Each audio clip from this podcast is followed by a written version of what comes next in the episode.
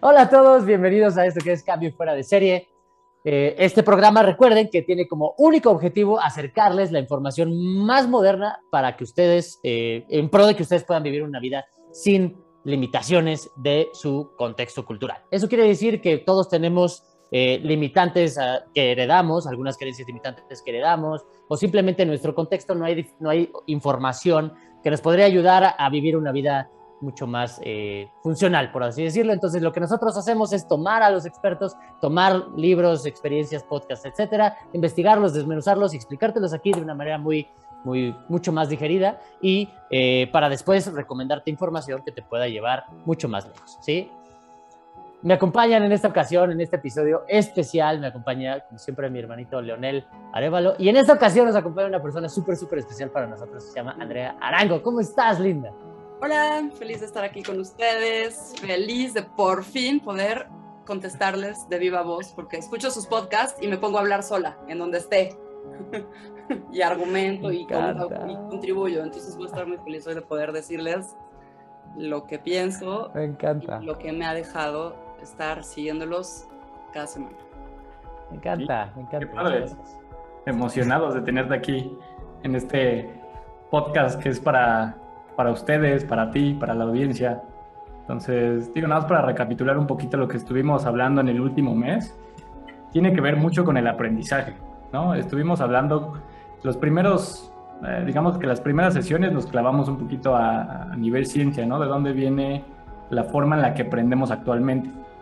Y estuvimos hablando de ciertas eh, formas de aprendizaje, ¿no? Una a través de la atención y, la, y el enfoque, que involucraba ciertos neurotransmisores como la acetilcolina y la norepinefrina. Y también estuvimos hablando algo de eh, aprender a través de la recompensa, ¿no? De la famosa dopamina. También mencionamos eh, por qué justamente estos neurotransmisores son quien dicta si, si, tenemos abierta la puerta de la neuroplasticidad o no. Estuvimos revisando cómo a través de la evolución que hemos tenido como, como especie, nos han ayudado estas herramientas para ir progresando, ir mejorando, ir adaptándonos sobre todo a nuestro medio ambiente. Eh, también estuvimos platicando ya en la última sesión sobre ciertas herramientas muy puntuales. Hablamos de muchas que nos recomienda un gran autor, Jim Quick. Eh, volvemos a recomendar ese libro, Limitless, para quien no lo ha leído.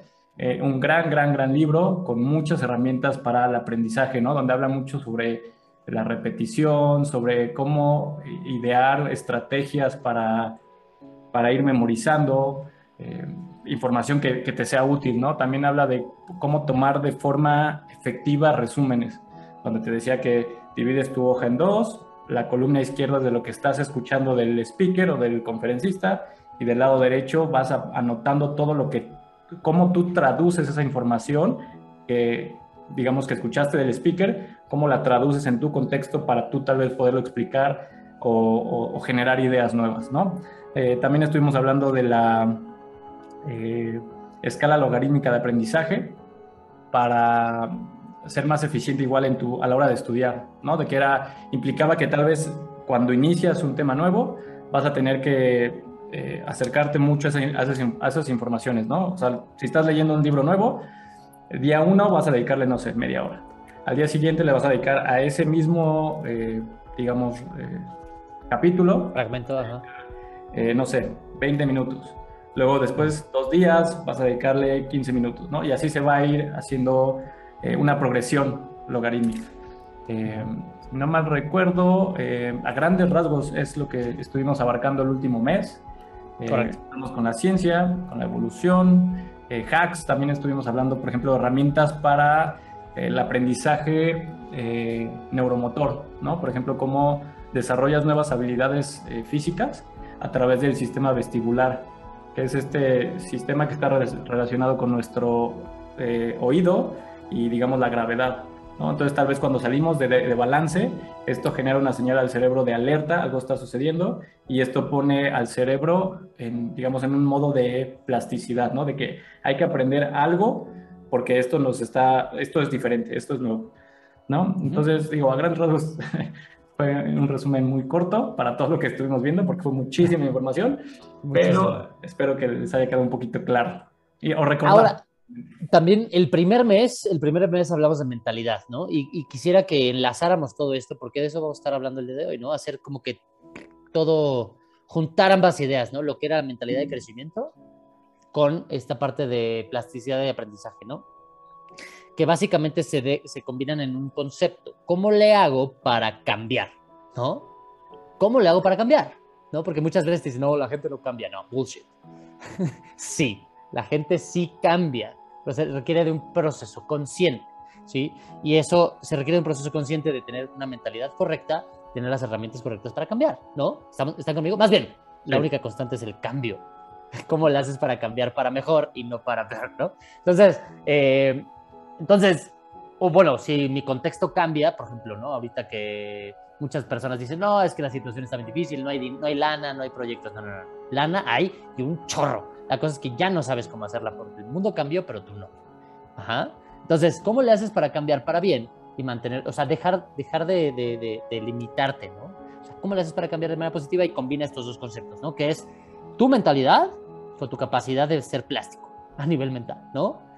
Ser plástico, aprender, desarrollarte, crecer. Eso es lo que vamos a estar hablando el día de hoy, combinar esos dos conceptos. ¿Listísimos? Buenísimo. Arranquemos. Bien. Empecemos con lo que estuvimos platicando tras bambalinas. Tras bambalinas. Ay, pues bueno, a ver, les digo, el tema de la neuroplasticidad, desde niña me, me, llamó mucho la atención porque mi papá era traductor y mi mamá era neurolingüista. Entonces se hablaba mucho en mi casa de la posibilidad de pensar de maneras diferentes.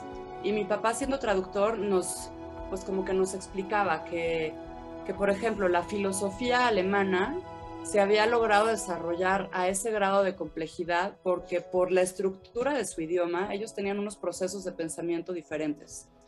Y por eso había conceptos que a veces eran distintos o difíciles de traducir a otros idiomas. Y lo mismo en el japonés, ¿no? Como que ellos pues piensan bien diferente y nada más hay que verlos y ver lo que hacen para darte cuenta que sí son mentalidades bien distintas, porque sus sinapsis y sus patrones de pensamiento son diferentes a los nuestros. Claro. Entonces, ¿cómo podemos hacer? Me encanta el, el, el poderle acercar a la gente, el que sepan que es solamente cuestión de mentalidad, de querer transformar sus pensamientos para que eso suceda. Ahora, muchas veces es, la creencia es que es difícil. Claro. Entonces ahí vamos a la primera parte de las creencias y de la mentalidad, porque no, pues es que es bien difícil cambiar, ¿no? y pues, ¿para qué quieres cambiar? ¿No? ¿Cuál es el motivador de, ese cambio? Y por eso me encanta y por eso les digo que yo siempre les estoy contestando y debatiendo, escuchando sus podcasts, porque son estas ideas las que me surgen cuando los escucho hablar. Buenísimo. Tienes un excelente, un excelente, eh, ¿cómo se dice? una idea inicial, tu, el, fundamento de la idea está increíble y cómo lo mencionas a través de la historia de tu papá, me encanta. Y te voy a dar un ejemplo un poco burdo, ajá, pero que ilustra perfectamente lo que estás diciendo. ¿Sí? Tiene que ver con el contexto. Ajá, el consciente colectivo se le llama, consciente colectivo. Ajá. Y son la, digamos, el conjunto de ideas que heredaste, que no, que no son tuyas propiamente, pero las heredaste.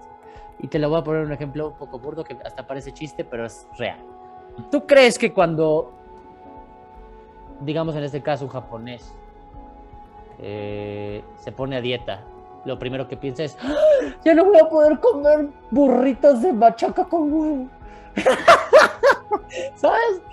No, ¿sabes? No, yo no. Entonces, ellos tienen su contexto, tienen sus limitantes, tienen su manera de vivir, tienen sus creencias, tienen sus limitaciones. De la misma manera que asignan, por ejemplo, en este ejemplo tan que parece chiste, a lo que le asignan la etiqueta de sabroso es muy diferente a lo que nosotros le asignamos la etiqueta de sabroso. Date cuenta que las cosas no son por sí mismas. En este, en este ejemplo, sabrosas. ¿sí? Nuestro consciente colectivo nos, nos predispone. Eso se le llama knowledge bias o, sesgo cognitivo. Sesgo. cognitivo. El sesgo cognitivo, gracias. El sesgo cognitivo es justo esto, ¿no? O sea, que, debido a cómo creciste, dónde creciste, con quién creciste, qué ideas te heredaron, tú ya estás preprogramado para vivir y desarrollarte de una misma manera, ¿no? Y eso es interesantísimo. Y lo abordaste de una manera increíble, que es el lenguaje. El lenguaje nos crea y nos construye de una manera brutal. Totalmente, porque entonces ese es el lenguaje además con el que nos comunicamos, con el que generamos nuestras ideas. Y, y yo no sé ustedes a qué edad y cuántos idiomas hayan aprendido y conozcan, pero también cuando empiezas a dominar otros idiomas, también empiezan a llegar ideas distintas a tu cerebro y es bien loco, ¿no? Como 100%. de pronto cacharte soñando en otro idioma o haciendo chistes en otro idioma que igual si los intentas traducir, pues no son tan graciosos, ¿no? Como el otro día nos pasó. Ah, justo, te entiendo perfecto. Y pues mira, yo nada más así bien, bien, bien, inglés y español. Y con el inglés me pasa muchísimo. Pero aprendiendo alemán, que lo sabré hablar a un 30, 40% por ahí, no mucho, eh, sí me empezaba a suceder y sí me abrió muchísimo el panorama, ¿sabes? Ver cómo es que piensan y cómo es que su, su, modelo de pensamiento a través de su semántica es increíble. Está, porque justo, bueno, yo, yo estudié finés, quería ir a Finlandia a hacer mi maestría y, y, me garantizaron que si tenía el idioma me iban a dar la beca, entonces me puse las pilas y empecé a estudiar finés. Y llegó un momento en donde también era eso, era como enfrentarme a esa semántica y ese pensamiento completamente diferente y al final la vida pasó y ya no fui a Finlandia y más bien me decanté por el portugués y acabé hablando portuñol, o sea, ni siquiera tuve que aprender portugués, hice un ahí como un match y dije, sí me puedo comunicar, no necesito más que esto y ya, un falo portuñol y se acabó. Pero, pero, sí. pero la facilidad de adaptarte también y como de perder el, el pues el miedo a comunicarte. ¿no? Que muchas veces, o sea, por ejemplo, cuando aprendí a hablar inglés, hija de un traductor, pues como que era así de, tienes que hablar inglés perfecto. Y cuando me tocaba hablar y sabía que mi inglés no era perfecto, me inhibía muchísimo y decía, no, mi acento no está bien, no me sé la palabra. Y eso me dejó aislada un tiempo que estuve en Estados Unidos y que no hablaba porque me daba pena. Hasta que dices, ya, hasta que escuchas a otros países hablar inglés y dices, ah. ¿Sabes qué me pasó?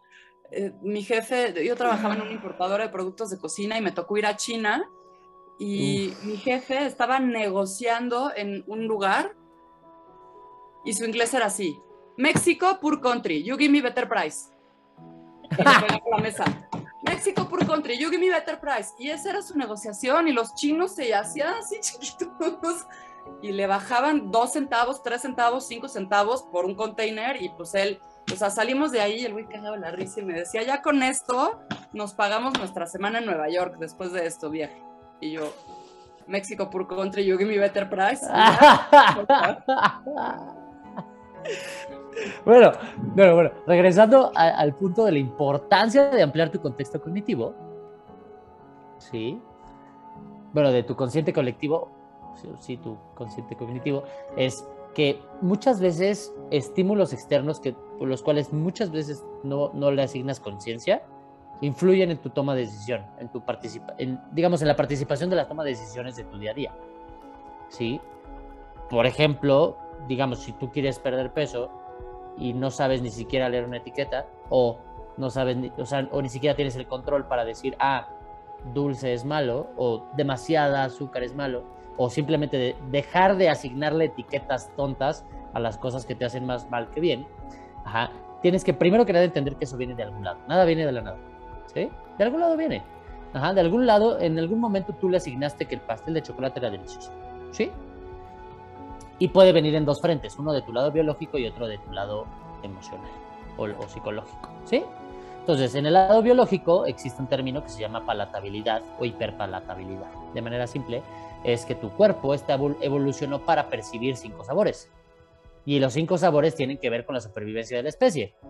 Salado, dulce, eh, amargo, astringente o ácido y umami. ¿sí? El umami es básicamente a lo que sabe la grasa, ¿no? Cuando tomas tantito o, la grasita del tocino, Eso es umami, ¿no? Sabe la grasa. Entonces, estos cinco sabores evolucionamos para para percibirlos porque eso garantizaba la especie en un entorno de cazadores recolectores. Ahorita pues ya no importa porque tienes un millón de calorías al alcance de tu celular, ¿no? Entonces, así en una aplicación pides comida y te llega un millón de calorías on demand, ¿no? Entonces eso, eso ya no funciona, o sea, los gustos que tenemos hoy en día ya no son funcionales, pero la palatabilidad sigue. Recordemos que en un entorno cazador, cazador recolector, encontrar el sentido del dulce eran calorías baratas. Entonces, pues más vale que recuerdes dónde está eso porque lo vas a necesitar después. Entonces, hoy en día los productores de alimentos utilizan esos gustos para activar la mayor cantidad de ellos al mismo tiempo en un solo alimento y eso lo vuelve hiperpalatable. Cuando, por ejemplo, una dona está frita, tiene sal y aparte tiene, tiene azúcar, están tres en tu contra, ¿sabes? Entonces eso es un alimento hiperpalatable, pero cuando lo entiendes y esta información se vuelve parte de tu consciente, ajá, de tu arsenal de conocimiento, la información te hará libre. De la misma manera que tú dices, ah, esto ya es parte de mi consciente, ¿sí? es parte de mi semántica, es parte de cómo construyo el mundo a mi alrededor. Y una vez entendiéndolo, dices, mmm, hijos de su madre, ya los caché. sí, pero ahí es donde el componente emocional, y eso es a lo que me dedico mucho en mi práctica, en donde el componente emocional también puede jugar una ficha muy en tu contra. Porque si, es, si tú ya vinculaste ese sabor, ese combo, esa sensación, ese combo. Ese combo triple letal. A algo que tú necesitas emocionalmente como un salvavidas. Mm. Por más información que tengas, tomar la decisión correcta en un momento de quiebre emocional es complicado. Mira, mira, dejando de ser tan robots, creo que muy posiblemente en un estado de quiebre emocional será mejor que si te lo comas a ti. Posiblemente, dependiendo del contexto de cada quien. Pero ahí es donde hablamos acerca de dejar de ser el mismo que eras ayer. Y reconstruirte de una manera más funcional. Y para eso sirve la mentalidad de crecimiento y tu capacidad de plastificar tus surcos mentales. Totalmente. Y Porque la próxima que te sientas deprimido, el chiste es que en vez de que se te antoje un pastel, se te antoje ir al gym. Y eso me ha pasado desde que empecé a escucharlos. ¡Woo! Buenísimo. Me metí al gym y no solo me metí al gym, cada vez que voy al gym le hago uno para abajo, uno para abajo, uno para abajo y estoy viendo qué tanto más puedo cargar y hoy me dio mucha risa porque porque sí, justo estaba con una carga que en la vida yo me hubiera imaginado que le iba a meter tanto peso. Ajá. La verdad es que el gimnasio no es mi, mi fuerte, pero pero una vez más, ponte incómoda. Entonces, ¿Qué es lo más incómodo? Pues sí, salirme de la cama bien temprano, cuando todavía está oscuro, cuando está lloviznando y meterme a un lugar donde hay una música horrible y donde todo el entorno no me inspira tanto. Pero ¿qué hago? Me pongo mis audífonos. y que escucho ustedes. O, o, o, sea, como que justamente, ¿no? Todas estas herramientas increíbles que están compartiendo que que simplemente es ponerlas en acción y cuando las ves en acción y empiezas a ver los resultados, es como de, sí, sí está cañón, o sea, sí tengo unas capacidades extraordinarias y el chiste es nada más yo ponerme a exprimirme y a ver cuánto más puedo, ¿no? Cuánto más puedo, cuánto más puedo. Y sí, hay días en donde digo, me pasé un poquito, a lo mejor mañana ya me voy más leve, pero, pero... Pero ahí estás hablando del proceso de cambiar. Cambiaste. ¿Sí? ¿Qué cambió? Vamos a analizarlo rápidamente. ¿Qué cambió? ¿De, qué, ¿De dónde vienes y qué lograste ahora? Así vamos a empezar por lo más básico. ¿Qué hacías antes en tus mañanas lluviosas y qué estás haciendo ahora? Pues es que antes en mis mañanas lluviosas me prohibieron salir de mi casa. Entonces era como que, pues porque había un virus flotando y me dijeron salir y todo está cerrado y tu casa ahí guardada ok, muy bien. Sí, cierto. Ok, sí, cierto. Y, y, va, hago yoga, practico yoga, saco mi mat y hago mi rutina y aunque no es mi hit en la vida, lo puedo hacer. Pero no me estaba poniendo incómoda. ¿Por qué? Porque soy mm. súper flexible, porque llevo 20 años practicando yoga. Entonces ya mis prácticas de yoga para que realmente o sea, para que realmente me incomoden, pues tengo que tener a un alguien que me diga, tuércete más. Y, y yo intente torcerme más y, y sea así como que, ah, sí, sí alcanzo. Así, ¿no? Y en el momento en el que me dieron luz verde de salir, dije, va, voy a ir al gimnasio que me quede más cerca, porque además antes iba a otro que estaba muy nice y muy bonito y tenía la alberca y tenía el mat y yo podía hacer todas las cosas que me gustaban. Y ahora dije, no me voy a poner ningún, pero a ese, si estaba lloviendo me daba flojera ir porque me iba a mojar y tenía que caminar más y si cualquier cosa se modificaba, como estaba más lejos, pues entonces ya todo en el itinerario. Entonces dije, el más cercano, para que Ujú. no haya pretexto. Ok. Pero ahora, ¿qué fue lo que cambió? La inspiración que me dio escucharlos y verlos y decir, yo he estado ahí y me pasó una pandemia por encima y me revolcó la ola, pero quiero regresar. Quiero regresar a ese 19% de grasa corporal, quiero regresar a ese estado de foco afilado que me hace lograr lo que yo quiero. Quiero sacar adelante mis 20 mil proyectos, que tengo 100 cuadernos como estos llenos de cosas que quiero hacer y que no están pasando porque algo me distrae. Entonces ya Ok. no me quiero distraer. Lo que pasó fue que dije, ya, no más. O sea, Muy bien. Lo sí tenemos. hay un, sí hay un, un como, pues sí, esta inspiración de decir, ¿para qué? Pues para mí, para sentirme como ya me he sentido y como ustedes me reflejan y cuando los escucho digo, es que sí, ya he estado ahí y puedo más. Y a lo mejor no para romper un récord Guinness o correr como caballo desbocado, porque no son mis áreas, pero en mi mente sí hay una cinta negra de Jiu-Jitsu y en donde digo, sí quiero esa cinta negra. Hay dos cosas muy importantes a, a recalcar ahorita. O sea, la primera es que el objetivo no es crear neuroplasticidad. O sea, el tener plasticidad no es el objetivo. El objetivo es por qué quieres generar esa neuroplasticidad para aprender algo. Correcto. Eso creo que es eh, súper importantísimo, ¿no? Porque en, un principio decías que es, o sea, que la gente cree que es difícil cambiar. Y sí, a determinada edad sí es difícil, porque no estamos, no sabemos cómo activar estos mecanismos para aprender ya que somos adultos. Entonces, digamos que de esa manera sí es difícil. Cuando eres niño, pues, no es difícil porque el cerebro tiene esa capacidad de esponja, ¿no? Donde absorbes todo sin necesidad o sin intencionalidad. Entonces, creo que es súper importante tener un por qué quiero aprender esto, ¿no? Y ahorita que estás diciendo que lo que cambió es la inspiración, ahí está otro factor brutal que es la influencia o tu entorno. Entonces, el, el, hecho de que estés en un entorno, por ejemplo, con nosotros, o sea, que ya eres parte de nuestra familia aquí en Outliers, te, digamos que te puso en dos opciones, o te subes al barco o, te bajas, ¿sabes? Y entonces también esa, eh, es ahí donde la influencia es tan poderosa, donde te puede llevar a lugares increíbles donde tú no eras capaz de hacer cosas, porque por ejemplo el, el viernes pasado eh, vino igual uno de nuestros amigos, que ya es colaborador, vino a entrenar aquí a la casa y, y estábamos entrenando pierna y le dije, no, pues sí, ponle peso. No, es que nunca he metido este peso tanto, o sea, nunca le he metido tanto. Y dije, pues aquí estoy, yo te ayudo, no pasa nada. El chiste es que sin que yo lo, o sea, lo ayudara, sacó seis repeticiones con su peso máximo de la vida. Y le dije, güey, lo hiciste sin, y no te costó trabajo. ¿Qué es lo único que cambió? El entorno donde estabas. Porque en el gimnasio tal vez no te exigías lo suficiente o no creías en ti. En este caso, en, aquí nuestro entorno de crecimiento, Enrique y mío, decimos, sí, güey, creo que puedes. O sea, tienes la capacidad de eso y mucho más. Y simplemente nada más fue tal vez romper esa creencia limitante que le dio todavía un escaloncito más. Ahora imagínate cuando eh, converge todo, ¿sabes? Tu biología, tu entorno, tu energía.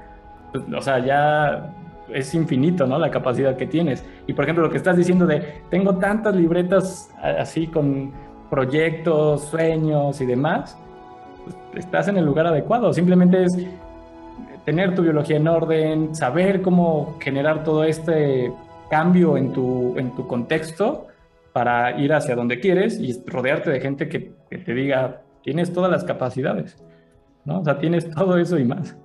Entonces, o sea, creo que así que se combinaron dos puntos súper, súper interesantes. Sí. correcto. Eso es, eso es importantísimo que, que quede súper claro, porque, o sea, lo dijo Leo con maestría, o sea, Y, el, y es el con- concepto del contexto llama. Sí, el contexto jala, tu contexto jala. O sea, y, y, es el con- concepto de eres el promedio de las cinco personas con las que pasas más tiempo. Es el mismo. El otro ejemplo es si yo así fit y, digamos con muchas ganas, motivación, récord Guinness, biohacker y lo que quieras, me voy a vivir a una casa donde viven cinco personas que todos los días hacen fiesta, todos los días toman alcohol y no por alguna razón no me puedo salir de ese contexto, ¿cuánto tiempo me voy a tardar en fallar? Ujú. Por más que sea quien soy, mi contexto me va a jalar. ¿Cuánto ahí tiempo me va a tardar en fallar? Es en donde yo veo el alto grado de dificultad.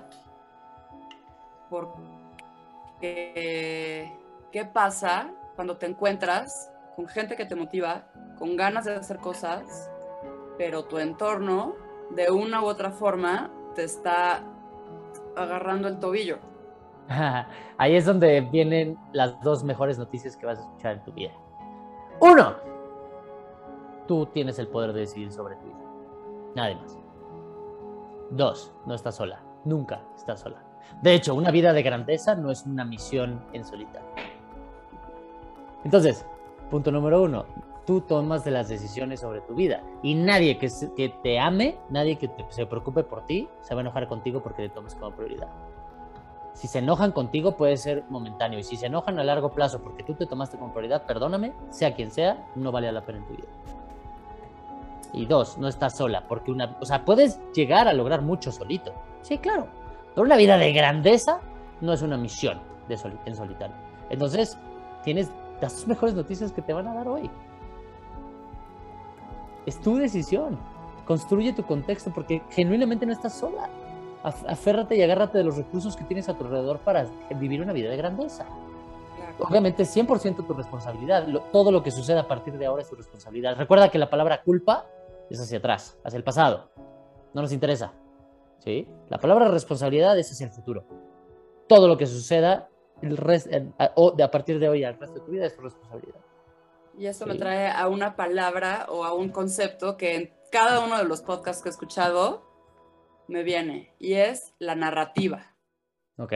Todo depende del enfoque y de la narrativa que tengamos, porque depende cómo yo cuente mi me cuente mi historia, cómo me voy a sentir, culpable, enojada, triste, miedosa, bla, bla, bla, bla, bla, o inspirada, motivada, con ganas y con, o sea, transformando todas esas emociones. De frecuencia baja en potenciales para transformar mi vida, en trampolines, en piedras para construir.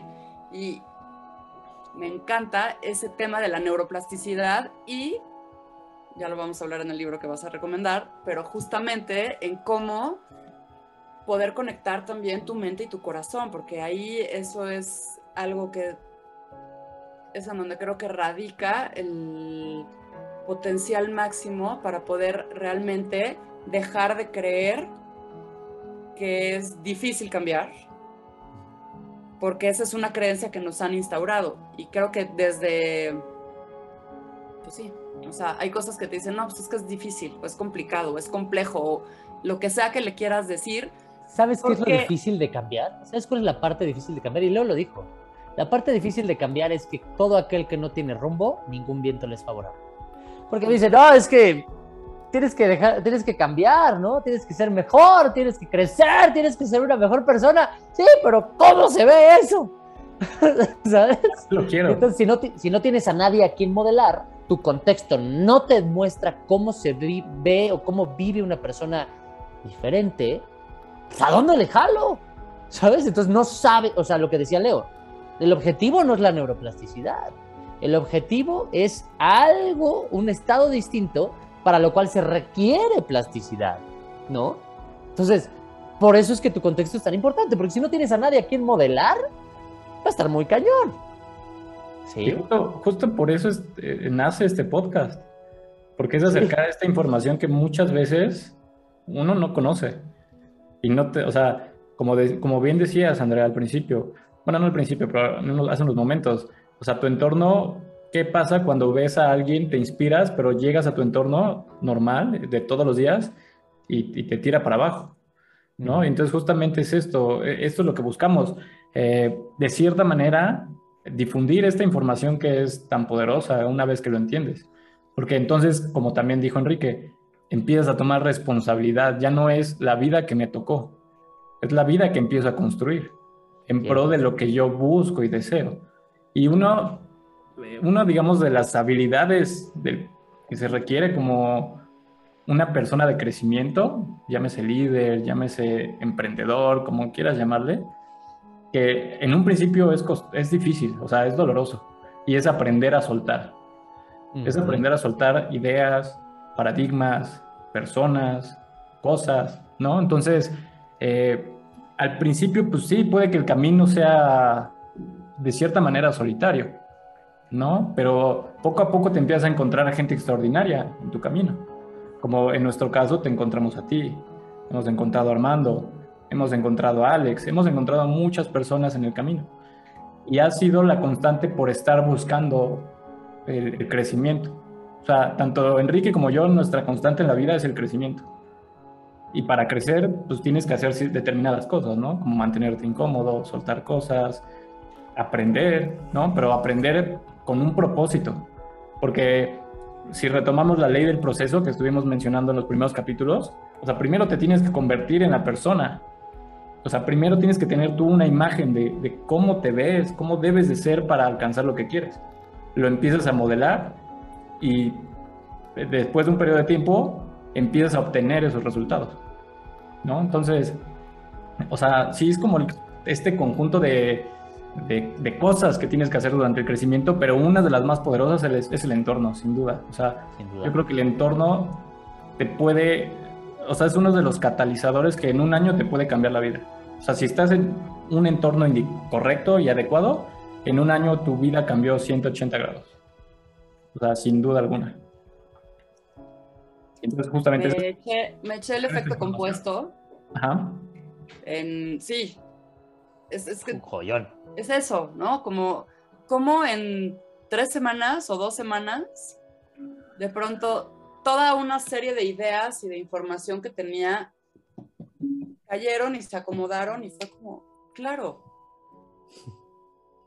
Y me encanta el, pues esto, el estar recibiendo y el estar tan receptiva y el estar tan abierta a toda la información que muchísima de la que ustedes hablan ya la conozco.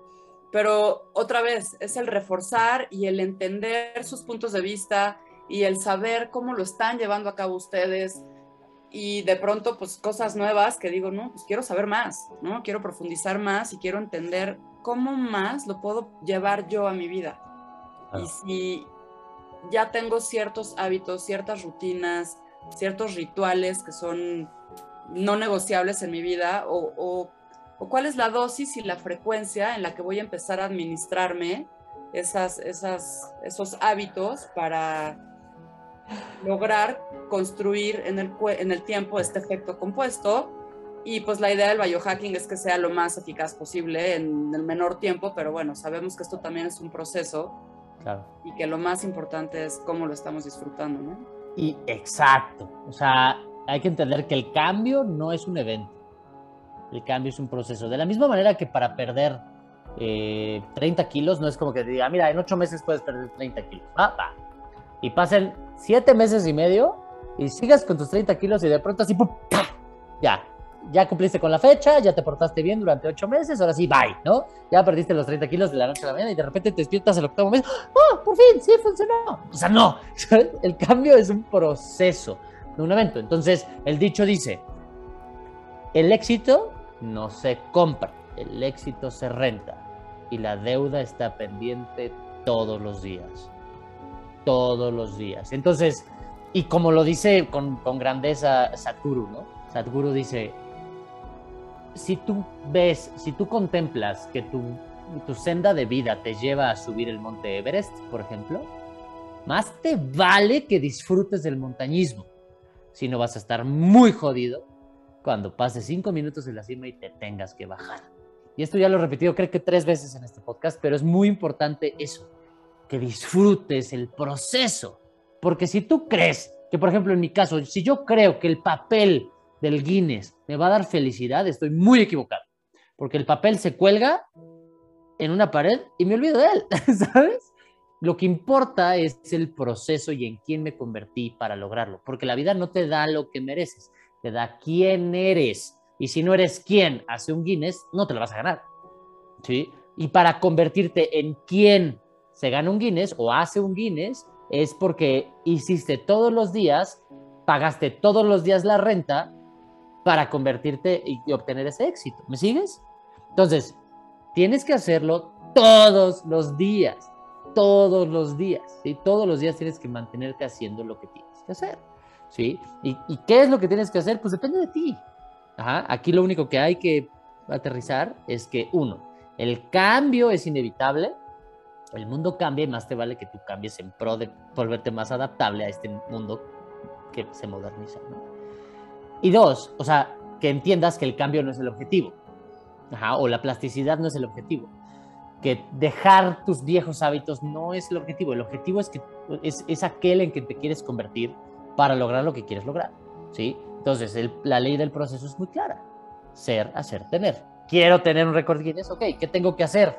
8000 pull-ups. ¿Y quién, quién me tengo que convertir para hacer 8000 pull-ups? Ah, pues esto, esto, esto, esto. Y son dos años de friega y manos hechas pomada para lograrlo. ¿Quieres eso? Más te vale que disfrutes el montañismo, porque si no, cuando te llegue tu papelito vas a estar muy jodido. Te va a llegar el efecto Aldrin. No sé si, si ya lo platicamos una vez de Boss Aldrin. Creo que no. No hemos hablado de Boss Aldrin. Bueno, Boss Aldrin es el, el, partner de el que estuvo en la, en la misión Apolo, Apolo 11, ¿no me equivoco? ¿Parece? Bueno, el partner de, de, Neil Armstrong, ¿no? Los que llegaron a la Luna en la primera misión, la primera misión lunar fue Neil Armstrong y, Neil, uh, Armstrong y Buzz Aldrin. Ajá, Buzz Aldrin fue eh, el que acompañó a, Neil Armstrong y cayó en la depresión más grande del mundo. Sí, o sea, cayó en una depresión mortal, intentó suicidar, etc. Y este efecto Aldrin es eh, que ese güey dijo, puta, ya pisé la luna, ¿y ahora qué hago? ¿Sabes? ¿Y ahora qué sigue para mí? Ya piloté la nave más avanzada del mundo, ya pisé la montaña más alta del mundo, o sea, la, montaña más lejana del mundo, ya estuve fuera del mundo, ya soy único en la historia, ¿ahora qué? ¿Sabes? ¿Ahora qué sigue? Entonces, eso es, eso es, el, ese es el punto. O sea, si no disfrutas el proceso, no disfrutas el día a día, no te quieres construir en nadie diferente, entonces ayer va a ser igual a mañana las suficientes veces como para que de pronto estés en tu lecho de muerte y digas, wow, esto pasó muy rápido. Entonces es por eso que no se trata de cambiar, por cambiar. Y va en dos vías. Cambiar es difícil porque normalmente no sabemos a quién modelar o qué queremos lograr con un cambio. Ajá. No hay, no hay contexto. Si no hay contexto es muy difícil que te digan, ah, es que tú no cambias. Pues no, o sea, o sea no puedo ver lo que no puedo ver. ¿Sabes? Y en, y en segundo lugar, el, el, el, cambio es, o sea, no es el objetivo. El objetivo es primero encuéntrate en quién te quieres convertir para que el cambio sea tu herramienta para convertirte en quien te tienes que convertir, para hacer lo que quieres hacer, para que al final logres vivir o tener lo que quieres vivir o tener. ¿Sí? Y sabes también que creo que hay un componente emocional muy importante, que es el miedo al cambio. Ok. Tú estás en una zona de confort y está todo, y a lo mejor puedes estar incómodo en tu confort, pero ¿qué pasa cuando empiezas a imaginarte cómo sería si cambiaras? Y sobre todo viene de todo lo que perderías. No pensar en lo que vas a estar ganando cuando cambias, sino en lo que vas a dejar de tener. Y por eso el desapego también es algo fundamental en este proceso y la autoobservación es básica para poder decir, ok, mm. sí puedo reconocer que si hago A, B, C y D que me van a llevar a ese lugar donde quiero estar, muy probablemente, o como decía una de mis clientes el otro día, hablando de alimentación, ¿no? Es que pienso mucho en lo que voy a dejar de comer cuando esté comiendo así. Y yo, pues sí, pero tú quieres comer así porque me dices que quieres más energía, que quieres descansar mejor, que quieres rendir más, que quieres estar más enfocada, que quieres tener más tiempo con tu familia. Entonces, ¿por qué no piensas en eso en vez de lo que te vas a dejar de comer? ¿No? Pero es como, como esta vida binaria de si elijo A, entonces B se cancela. Y ay, voy a perder B. Pues sí, pero quieres A.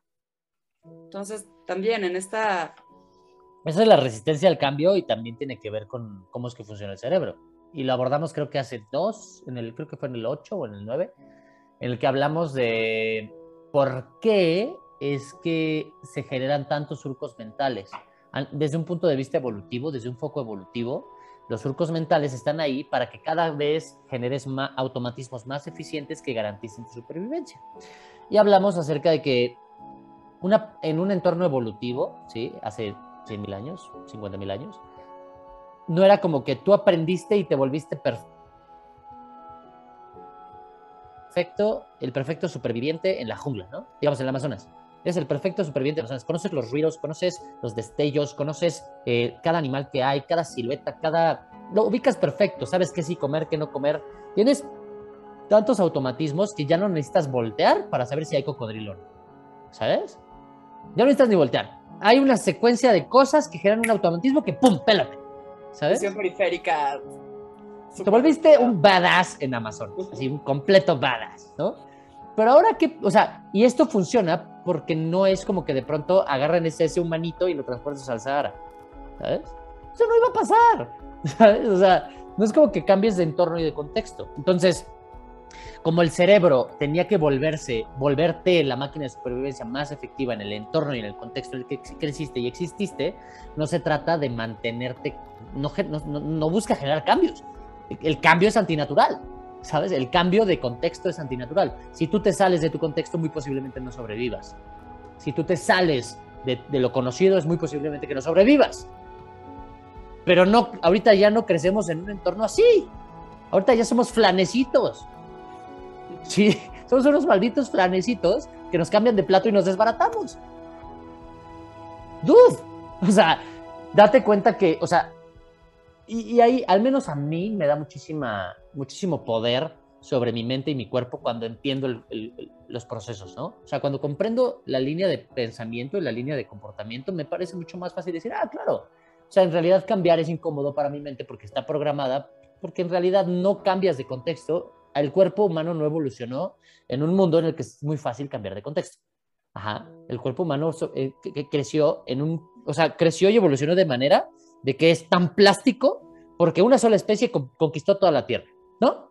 Hace 50 mil años el ser humano, el homínido humano, había conquistado toda la Tierra, ¿no? El mismo genoma, todo el mundo, punto, ¿no? O sea, por ejemplo, el panda, el grizzly, el negro y el polar, diferentes genomas, misma especie, diferentes genomas. El humano no, el mismo, mismo gen, bueno, mismo genoma, todo el planeta. ¿Y cómo lo hizo? Con plasticidad y adaptación. Ok. Lo que hace que tú puedas depositar a cualquier humanito en cualquier, en cualquier entorno y se va a adaptar a ese entorno, ¿no? Epigenética. Eso ya lo abordamos. Se pueden regresar a los otros episodios para que más o menos agarren contexto de lo que estoy diciendo ahorita. Entonces, por eso es que donde te ponen, te adaptas. Estás diseñado para eso, eso es supervivencia. Pero ahora, si de pronto dices, no, ya no quiero eso, tu cerebro se va a poner súper bananas. Así te va a decir, no, no, no, no, no. A ver, a ver, a ver, a ver, a ver, a ver. Recuerda que aquí ya sabemos cómo se ve el caimán. Si te sales, no sabemos cómo se ve el alacrán, cómo suena la cascabel, cómo se... No te salgas, ¿sí? Y así es como se ve el, uy, no, qué flojera aprender a cocinar cosas diferentes. Por eso es que antes nos cambiaban de contexto y era diferente. Y ahorita somos tan suavecitos que te cambian de plato, eres un flanecito que te cambian de plato y te rompes. Ah, entonces, no, no, no, no me cambies de plato, voy a romper. ¿Sabes? Entonces, por eso el cambio es difícil, pero tiene un, un punto de vista evolutivo, biológico. Sí, justo. Y digo, creo que también el, el entorno en el que vivimos, la sociedad actual, eh, nos mantiene bajo, bajo este estímulo constante de todo tiene que ser rápido, ¿sabes? Todo tiene que ser inmediato, placentero, eh, y al final e, eso nos, nos genera motivadores extrínsecos, ¿no? Entonces creo que ahí es donde también podemos tocar la parte emocional de la que habla Andrea, ¿no? En el momento en que te sales tanto de, de ti y ves todo lo que necesitas afuera, eh, hay una desconexión a nivel también emocional, a nivel interna. Y entonces también genera tantos conflictos cuando de repente, como dices, te cambian de plato, te desestabilizas y ya no sabes ni qué hacer. ¿Por qué? Porque no estabas acostumbrado a un estímulo donde te tenía que costar trabajo alcanzar algo, ¿no? Como anteriormente era salir a comer, salir a cazar para tener comida. Claro. Hoy agarras tu teléfono y pides lo que sea, ¿no? Y todo es inmediato, todo es rápido, la gratificación inmediata. Entonces, o sea, volvemos al, al, al, tema donde el entorno es, yo creo que es lo más poderoso, o sea, para el cambio, yo creo que es lo más poderoso sin, sin, sin luchar tanto. Porque, por ejemplo, en mi caso muy personal, yo digamos que yo empecé a nadar a contracorriente. Como, como decías, Sandra, o sea, mi entorno hace seis años era muy limitante. Y entonces yo tuve que ver cómo demonios lo hacía para salir de ese entorno, ¿no? Y entonces tal vez empecé a conocer personas diferentes, me empecé a reunir en, en lugares diferentes y poco a poco empecé a conocer otro entorno. Pero, por ejemplo, cuando de repente llegas a un grupo, a una manada nueva como esta, ¿no? A, en, Outliers, donde todos buscamos el crecimiento, el, individuo que digamos que está en ceros y se une al grupo, a la manada, así va a cambiar. Siempre y cuando es lo que busque. Volvemos a lo mismo, tienes que tener un porqué fuertísimo. Porque de todas formas, aunque lo hagas en grupo, eh, la incomodidad va a estar presente. O sea, eso sí o sí va a estar. ¿no? Pero es mucho más fácil sobrellevarla cuando estás con un grupo que te apoya y que ve tus fortalezas y no debilidades. Y que entiende lo difícil. Sí, y que entiende cómo funciona el proceso. Entonces... te puedes espejear. Sí, sí, sí. También. Y donde ves que las incomodidades de los otros, a lo mejor a ti no te incomodan tanto, pero que tus incomodidades son motivadores para que todo el grupo se siga alimentando, se siga nutriendo, siga creciendo. Y eso es lo que yo no me cansaba de agradecerles y se los vuelvo a decir, gracias por, por, por ponerme incómoda, porque me están impulsando y me están llevando a lugares, o bueno, me están inspirando y me están moviendo al llegar a lugares que, pues sí, que no me gustan tanto, pero ya que termino, digo, qué bien que lo hice. O sea, qué bueno que le puse palomita y sobre todo en estas primeras horas del día, porque entonces ya terminé con las incomodidades y ya puedo seguir y fluir de una forma más tranquila y hacer otras cosas que ya disfruto más, ¿no? Claro.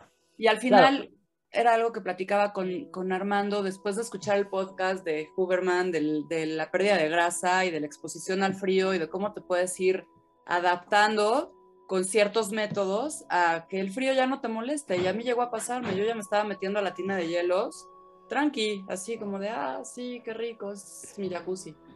Ah, huevo. y entonces luego aprendo que no, que sí hay que temblar, ¿no? Y que sí hay que dejar que te dé la, ¿no? Sí. Entonces, otra vez más, o sea, yo traía mi creencia, mi paradigma muy chingona porque Wim Hof y resulta que, pues que no, que también hay otras formas de optimizar esas exposiciones al frío para objetivos muy puntuales como la pérdida de grasa, ¿no? Que eso es algo en lo que yo estoy ahorita. Yo llegué a estar en un 19% de grasa corporal, que ha sido lo menos y lo más, o sea, lo menos de porcentaje de grasa y lo más fuerte y enfocada y chingona que me he sentido. Y luego vino toda la pandemia y pues, valió más. ¿no? estoy como, ok, ahí voy, pero ya lo viví, ya sé qué se trata y ahora tengo herramientas para hacerlo muchísimo más rápido. Claro, pero ahora tienes proximidad. Porque ahora, te voy a poner un ejemplo que a mí no me, no me canso de repetir, que es, no sé si se acuerdan que, pero en mi cumpleaños, en mi cumpleaños teníamos, estábamos saliendo de COVID. Ajá, nos dio, nos dio COVID el... Junio. Finales de junio, finales de junio nos dio, veintitantos de junio. Y el 18 de julio fue mi cumpleaños y yo ya me había prometido que, que, iba, que iba a hacer una, mi PR, ¿no? Mi PR de, de pull-ups. Y pues ya, obviamente, o sea, el COVID nos duró dos días, pero las secuelas duran bastante tiempo, ¿no? Duraron, o sea, la, la, la fatiga y todo eso duró, sí, como el mes, ¿no?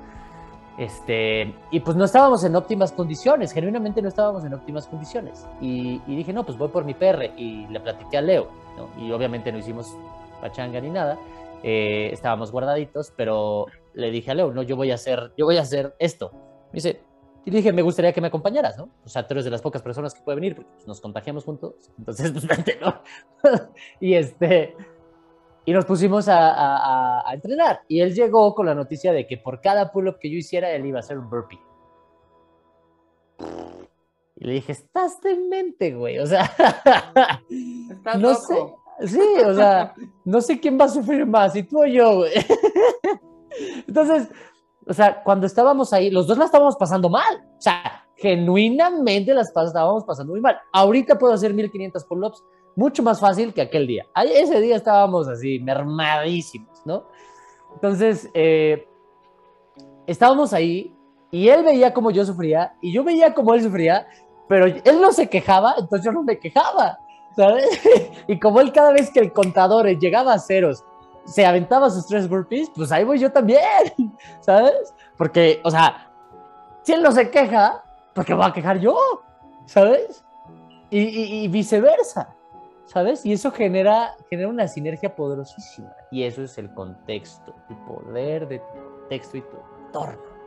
¿sí?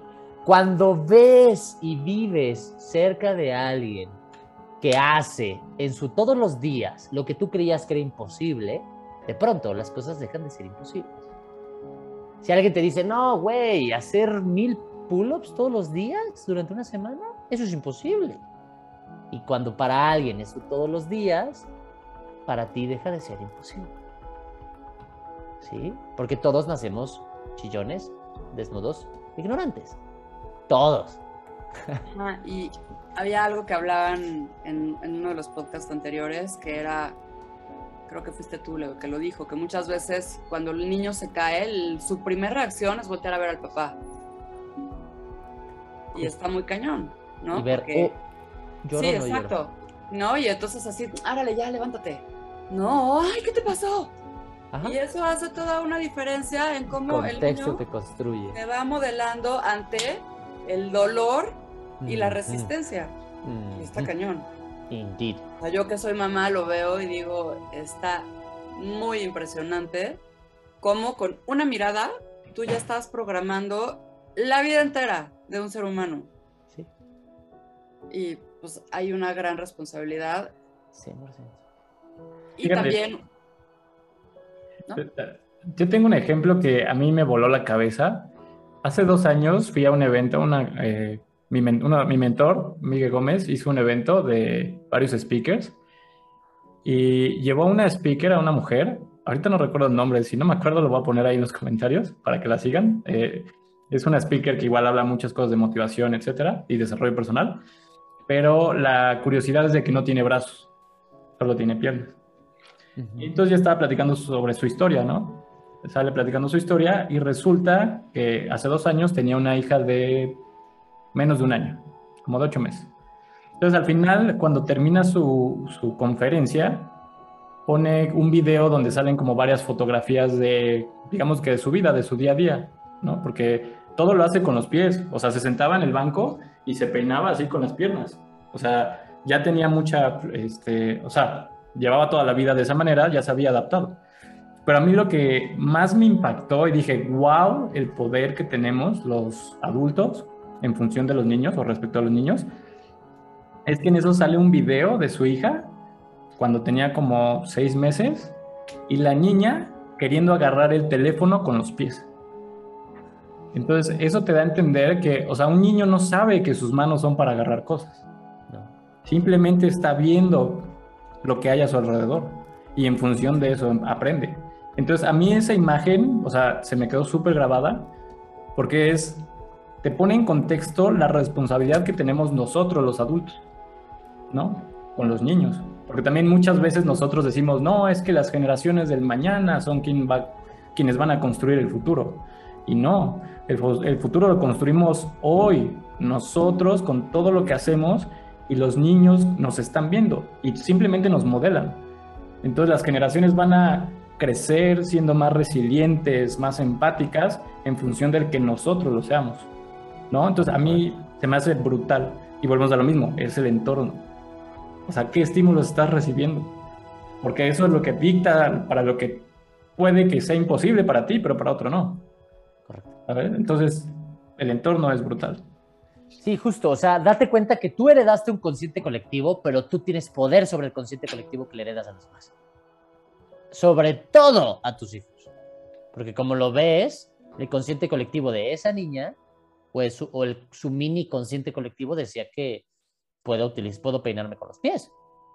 pero para el del vecino es eso es imposible, ¿sabes? Pero cuando conoces a alguien que tu imposible es todos los días, de pronto lo imposible deja de ser imposible. ¿Sí? Entonces es por eso que el, que el contexto es tan brutal y especialmente con los niños, porque los niños están en ceros, o sea, nace, todos nacemos en ceros, ¿no? La speaker ya la encontré, se llama Adriana Macías. Para que Adriana Macías, un golazo. El, chiste es... Dale, dale, dale. El 95% de la educación es por imitación y solo el 5% es lo que los niños escuchan y tú les dices verbalmente. Correcto. Sí, eso lo platicábamos justo en la, anterior, ¿no? Que, que, estábamos discutiendo si aprendíamos por lo que escuchábamos, pero en realidad no. O sea, aprendemos por, lo, por imitación. Modelamos a, a nuestros, a nuestros héroes, normalmente son nuestros padres. Modelamos a quienes vemos como nuestros héroes, como los grandes, como los buenos, como el que tiene las mejores herramientas para la supervivencia en mi futuro. ¿Sí? En el caso de Kiyosaki, pues modeló a su padre rico y a su padre pobre para sacar lo mejor de ambos mundos, ¿no?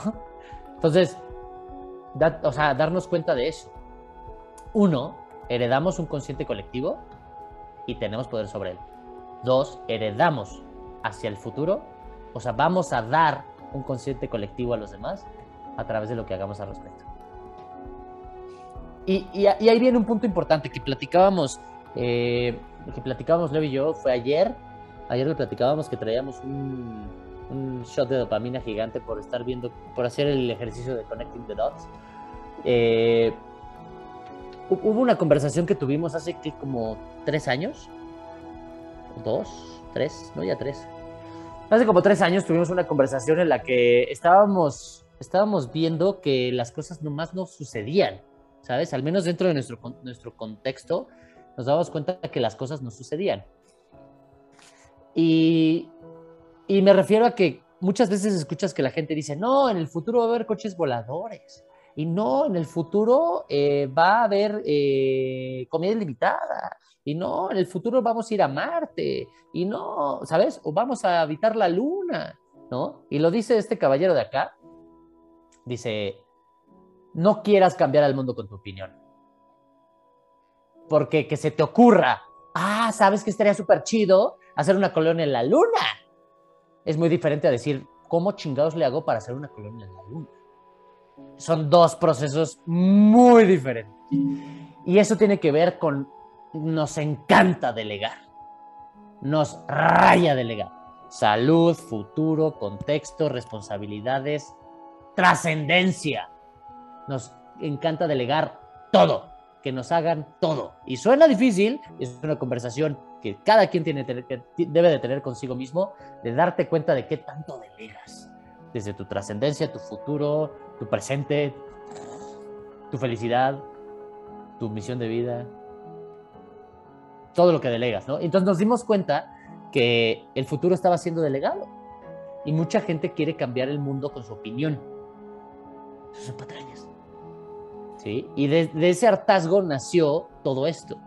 De ese hartazgo de decir, a pero ¿por qué estamos tan, tan del, del traste? ¿No? Estamos tan tirados al. Y entonces dijimos, no, párale ahí. Porque entras en el mismo juego. ¿Qué vas a hacer al respecto? Ah, bueno, pues va, esto, esto, esto, esto, esto, esto. Fast forward tres años y vamos, estamos en camino. Las cosas no son fáciles, tres años. Desde que, desde que decidimos hacer algo al respecto. ¿Sabes? Y vamos en camino.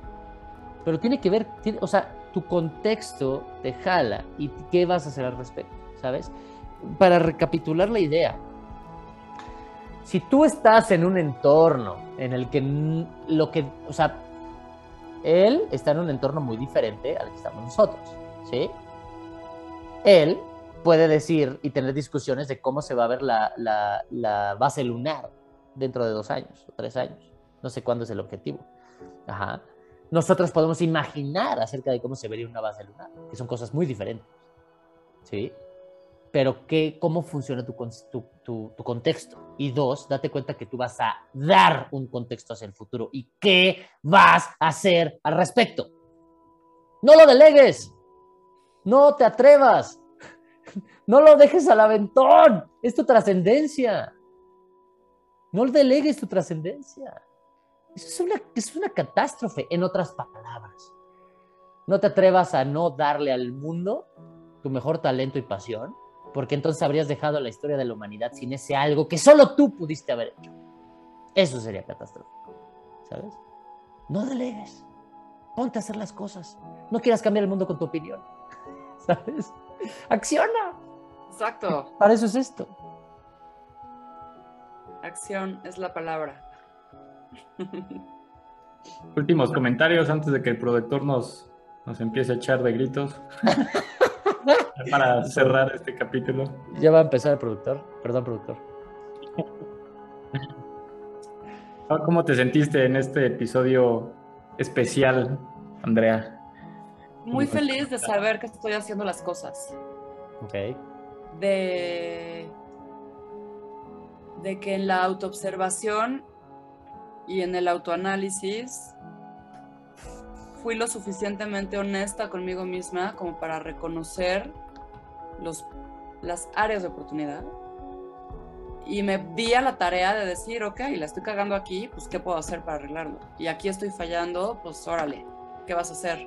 ¿No? Y justo eso, yo sé que tengo muchos talentos y que tengo toneladas de ideas y de proyectos, pero voy a empezar con el primero. Y así, ¿no? Paso a pasito, paso a pasito, efecto compuesto. Vamos a ver dentro de tres años en dónde estamos, qué estamos haciendo, a quién más estamos inspirando, porque yo veo esto como con una inercia positiva que ya les dije que me entusiasma, cómo siento esta liga estirándose, pero más que liga es como cuando avientas la caña de pescar y ya estás jalando la, ya sabes, ahí viene el pecesote y nada más es como este, esta lucha de poder entre me jala, lo jalo, está, pero sé que ahí viene la recompensa. Y estoy súper agradecida una vez más de compartir este tiempo, espacio con ustedes, de conocerlos cada vez más, de sentir esta empatía y este amor infinito que sigue bordando por todos los poros. Ah, Gracias. Algo, algo bien padre, digo ahorita, para complementar a lo que mencionaste. O sea, hay que recordar de que no vamos rápido, vamos lejos. Entonces, no es carrera de velocidad, es de resistencia. Y simplemente es lo, lo que hablamos luego Enrique y yo, la certeza. No sabemos cómo lo vamos a hacer, pero lo que es un hecho es de que se va a hacer. Entonces simplemente es rodearte de la gente adecuada para que ayude a construir esto, porque como bien dijo al principio Enrique, la grandeza, o sea, no es para una persona.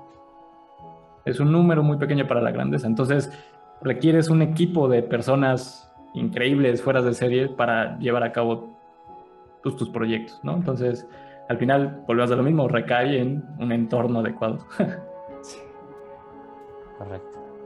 Hermanito, ya para cerrar, ¿qué tenemos para hoy? Para cerrar, tenemos un libro increíble que literalmente está diseñado para volarte la cabeza. O sea, literalmente está diseñado para que te vuele la cabeza. Digo, figurativamente hablando. el que se llama Deja de ser tú, de Joe Dispensa. Este libro tiene tiene justo el, el, objetivo de este libro es que te des cuenta de cómo funcionan tus surcos mentales, cómo funciona. Es una combinación de los primeros dos meses de este podcast y lo que platicamos aquí, una combinación entre mentalidad y plasticidad, ¿sí? No se mete mucho la ciencia de los dos, sino básicamente es un conjunto de las dos ideas. ¿Cómo es que le puedes hacer para dejar de ser tú? Y darte cuenta que tú eres la, el conjunto de tres cosas. El estímulo externo, tus memorias y tu estado mental, tu estado emocional. ¿sí? Entonces, por ejemplo, el estímulo externo es eh, un pastel de chocolate. La memoria es que es delicioso.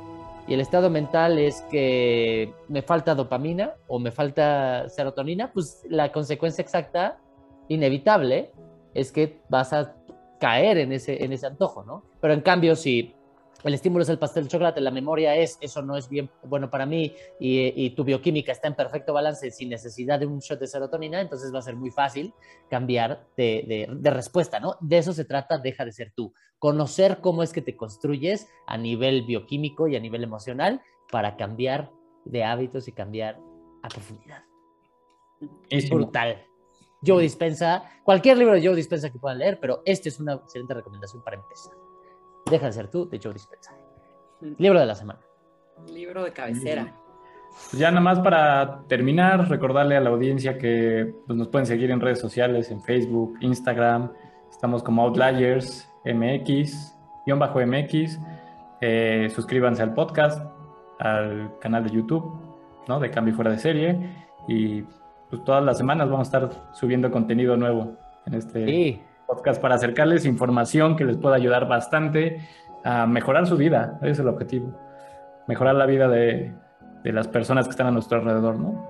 Y pues quiero agradecerte, Andrea, por, o sea, un gustazo, un placer tenerte por primera vez, la primera de varias. este seguro que sí. Eh, también yo estoy muy contento y, y agradecido de, de tenerte en mi vida. Te amo mucho. Hermanito, a ti también. Este, y nos vemos a la próxima. Nos vemos del otro lado. Siempre nos vemos del otro lado. Nos Muchas vemos. gracias, los amo, productor. Nos vamos. Gracias. Besos hasta allá, Andrea. Producción. Y un saludo a nuestro hermano Armando, donde quiera que esté. Ya estará de regreso.